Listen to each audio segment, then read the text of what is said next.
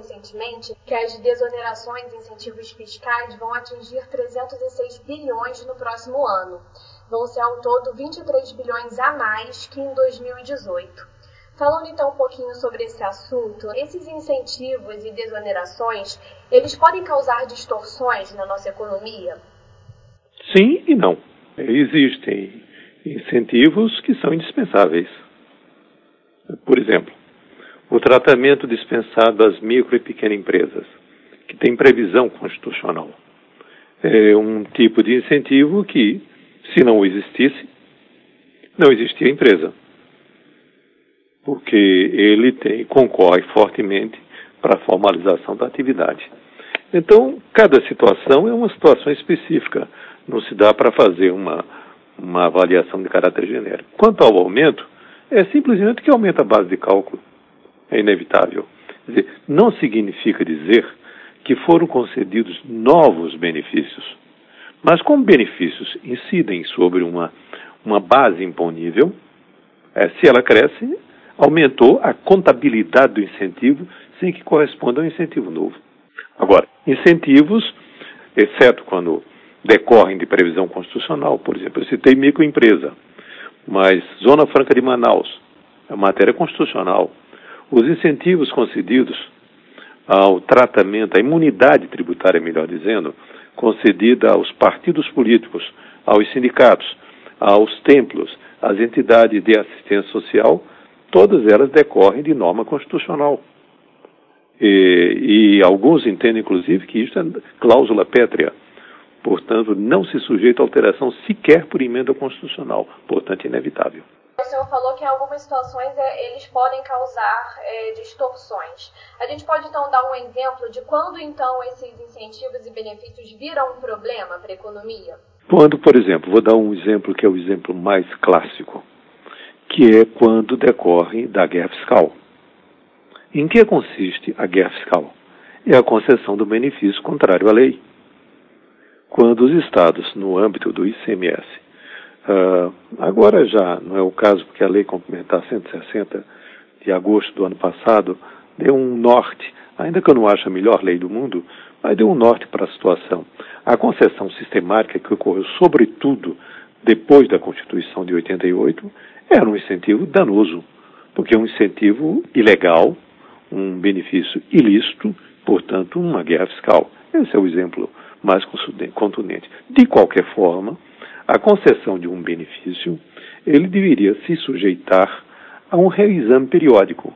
A concessão uh, pretendia algum objetivo? Esse objetivo foi alcançado ou não foi alcançado? Nós não fazemos esse tipo de avaliação sistemática. De acordo com o TCU, quase metade desses benefícios fiscais não passam por avaliações criteriosas aqui no Brasil. Qual é a sua opinião em relação a isso? Deveria, não, não só a concessão deveria estar fundamentada e fundamentada associada a objetivos. Quer dizer, eu quero uh, produzir com esse incentivo tantos milhões de empregos, tantos mil empregos num prazo X, isto foi alcançado? Se não foi, por quê? Não, não, é claro que não se pode atribuir, seria uma, um simplismo, atribuir apenas a um benefício um determinado objetivo. Mas se pode fazer uma análise de sensibilidade e mostrar, portanto, o quanto aquele benefício concorreu ou não para alcançar aquele objetivo. Mas é preciso dizer o seguinte: benefícios fiscais que alguns chamam também de gastos tributários, esse é o nome mais, mais comum na literatura internacional. Expenditure tax. Então, como gastos tributários, são modalidade de gastos. Sempre que um gasto é constituído, inclusive os tributários, eles é, criam uma resistência muito forte à sua extinção. Eu digo que toda despesa, todo gasto, inclusive tributário, tem pai e tem mãe, não existe gasto órfão. Se você vai alterar, haverá reação. Assim, todos esses anos né, dessa política econômica aqui no Brasil, então a gente pode dizer que a mesma tem sido eficaz para o nosso desenvolvimento, para alcançar os objetivos dessas, é, desses benefícios? Não, não se pode fazer, não se pode fazer uma afirmação com tal grau de generalidade. Por exemplo, a concessão do benefício às microempresas, no, em 1996, é, foi benéfica. Significou formalização de empresas, muito grande, de empresas que antes não eram formalizadas. É, outros não, eu mencionei casos específicos de guerra fiscal. Então é impossível fazer-se uma avaliação genérica. Cada caso é um caso. E só se pode, portanto, formar um juízo de valor a partir da avaliação daquele benefício específico e não do conjunto.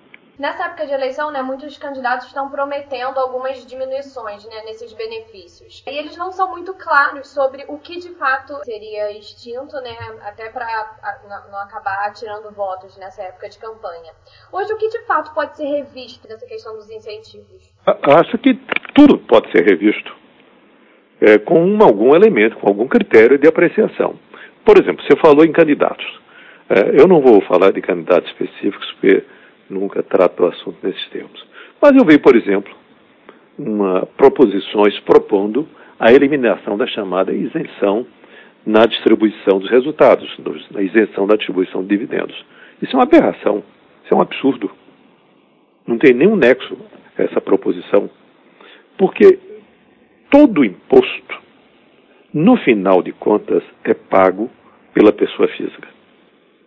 Então, há os que são pagos diretamente quando você, você paga o IPTU, o IPVA, é um imposto pago por uma pessoa física, você no caso, diretamente. Há outros impostos que repercutem sobre preços. O preço dos serviços, o preço das mercadorias, o ICMS, por exemplo, até o próprio imposto de renda. O imposto de renda, é claro que ele repercute sobre preço. O IPTU pago por uma empresa é evidente que é tomado como um custo, e como é tomado como custo, ele repercute sobre o preço. E esse preço quem paga é você. Então é a pessoa física. Bom, e é uma terceira categoria, que é o, o imposto pago pelo sócio, pelo acionista. O imposto pago pelo sócio, ele segue um ciclo impositivo, que ele se inicia no lucro da empresa e termina na distribuição do resultado eu tenho que fazer a apuração inteira do imposto pago por ocasião da, da ocorrência ah, do lucro e quando da distribuição dos resultados, que decorrem do lucro, obviamente. E é sobre esse sócio que incide o imposto. Então tem que somar as duas coisas. Quanto ele pagou na empresa, quanto pagou nos dividendos. No caso brasileiro, por exemplo, as pessoas tributadas pelo lucro real, eles pagam 34% que é exatamente a alíquota aplicável ao lucro das pessoas tributadas no regime do lucro real. É claro que eu estou tomando a situação do, de, da, das empresas de maior uh, faturamento, maior lucro, melhor dizendo. Então, nessa circunstância, quer dizer, então quem paga é o acionista. Então, se eu disser que vou tributar o dividendo, eu estou tributando duas vezes eu tributei o sócio por ocasião do lucro, por ocasião da distribuição. Isso é possível? É.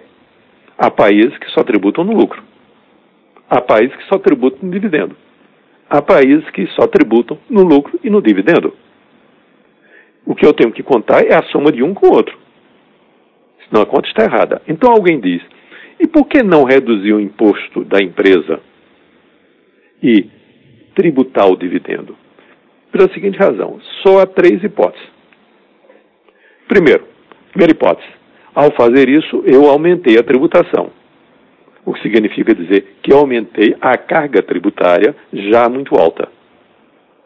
Segunda hipótese: eu tributei menos. Eu reduzi a arrecadação numa situação de crise fiscal. Terceira hipótese: nem diminuiu, nem aumentou. Ficou igual. Se ficou igual, para que, que fez isso? Porque ao fazer ele tornou menos simples, essa tributação só no lucro é muito mais simples do que qualquer das outras duas hipóteses. Segundo, propiciou sonegação, porque quando você tributa dividendo, estimula o aparecimento de um tipo de sonegação muito sofisticada, que se chama distribuição disfarçada de lucros, que tem em todo mundo, só não tem no Brasil, porque não faz sentido. Então é uma uma praga tributária que existe no, no mundo inteiro. Terceiro ponto, você reduziu a liberdade de investimento. Porque se eu tenho o tributo, se eu tenho o dividendo isento, eu posso reinvestir na própria empresa, na empresa que distribuiu os dividendos, posso aplicar também em outra empresa ou posso consumir. Enfim, eu dou ao investidor, ao sócio, ao acionista, portanto, a liberdade de alocação dos seus próprios recursos. Enfim, o dividendo é a remuneração do seu capital investido. A revisão de alguns benefícios fiscais poderia ajudar nas contas públicas diante desse déficit bilionário que a gente tem hoje no Brasil? Eu acho que sim, mas eu acho, eu, eu, sem dúvida nenhuma, não, não faz sentido você ter um tipo de benefício que se revela ineficaz. Se ele se revela ineficaz, evidentemente você está apenas desperdiçando. Agora é preciso saber o seguinte: se eu tirar o benefício, continua a atividade? Porque senão não fiz nada. Que tem atividade que só existe porque existe o benefício. Então, aí eu não fiz nada, quer dizer, não, não ajudei em nada para enfrentar o déficit público. O déficit público, ah, ah, o caminho mais verdadeiro, mais eficaz para enfrentar o déficit público é o mais difícil, que é enfrentar pelo lado da despesa. Se não enfrentar pelo da despesa, qualquer coisa é falsa.